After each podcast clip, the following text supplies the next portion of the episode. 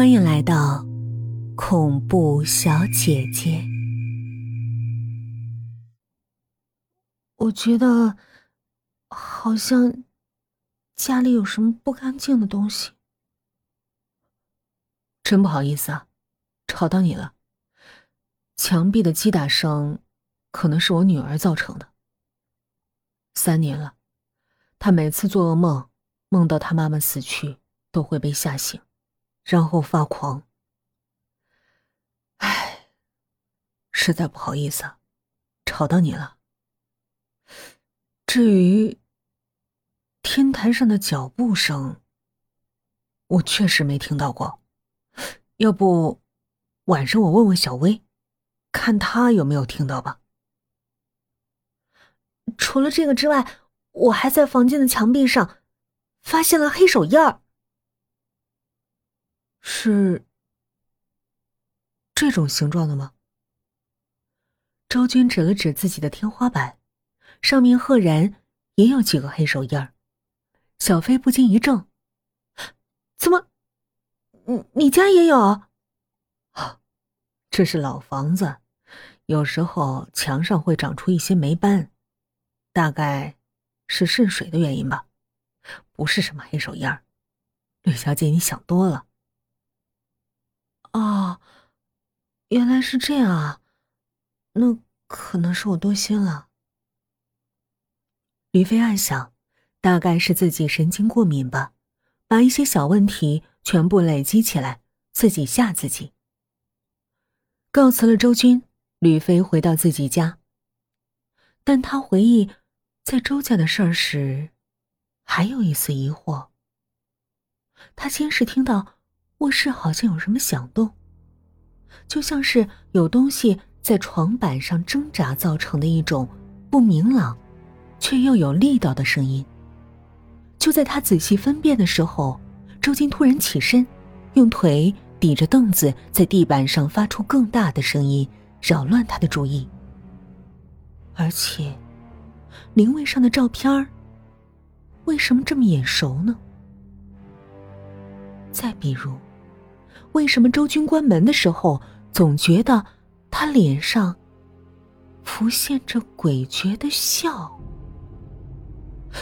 不对，那照片儿我真的见过。等等，那不就是那天我在天台上看到的那个老妇人吗？莫非是我眼花？怎么这么困呢？算了，不想，还是睡一会儿吧。吕飞头脑发沉，大概是这段时间精神紧绷，没有休息好的缘故。于是他钻进卧室，倒头就睡。迷迷糊糊中，他觉得有人在摇他的肩膀。半睁开眼，看到的是一个布满皱纹、头发花白的女人的脸。但是，好困，或许是梦吧。他又昏睡过去，不知过了多久，他又被一阵响动声惊醒。迷迷糊糊中，看到一个赤裸的老女人在房间里游荡。再次昏睡，等他醒过来的时候，天还是黑的。睡了多久？这是半夜吗？他看了看手机，下午三点半。奇怪，我去周军家，不就是下午三点半吗？怎么睡了这么久，还是三点半？不对，下午三点半，为什么天这么黑？这窗帘明明是开着的。吕飞再次确认了一下，确实是三点半，墙上的挂钟也是三点半。他第三次看手机的时候，才发现日期不一样，已经是第二天。他满怀疑惑的推开窗子，原来窗外阳光灿烂，只是窗玻璃被人漆成了黑色。这谁干的？吕飞彻底怒了，抓起桌上的玻璃杯，疯狂的往地板上摔去。砰的一声脆响，让他的情绪得以发泄。这时，有人敲门，是周军。吕小姐，你发生什么事儿了吗？周军一脸紧张关切的样子，不知道为什么，这让吕飞觉得恶心。他讨厌这种表面上嘘寒问暖，实际上是看热闹的态度。没事。吕飞的冷漠让周军有点自讨没趣儿，他正要关门，却被周军的话牵制住了动作。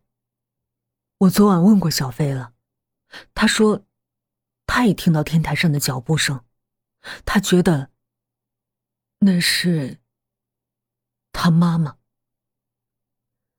小飞愣住了，原来不止他自己，还有别人也感应到了。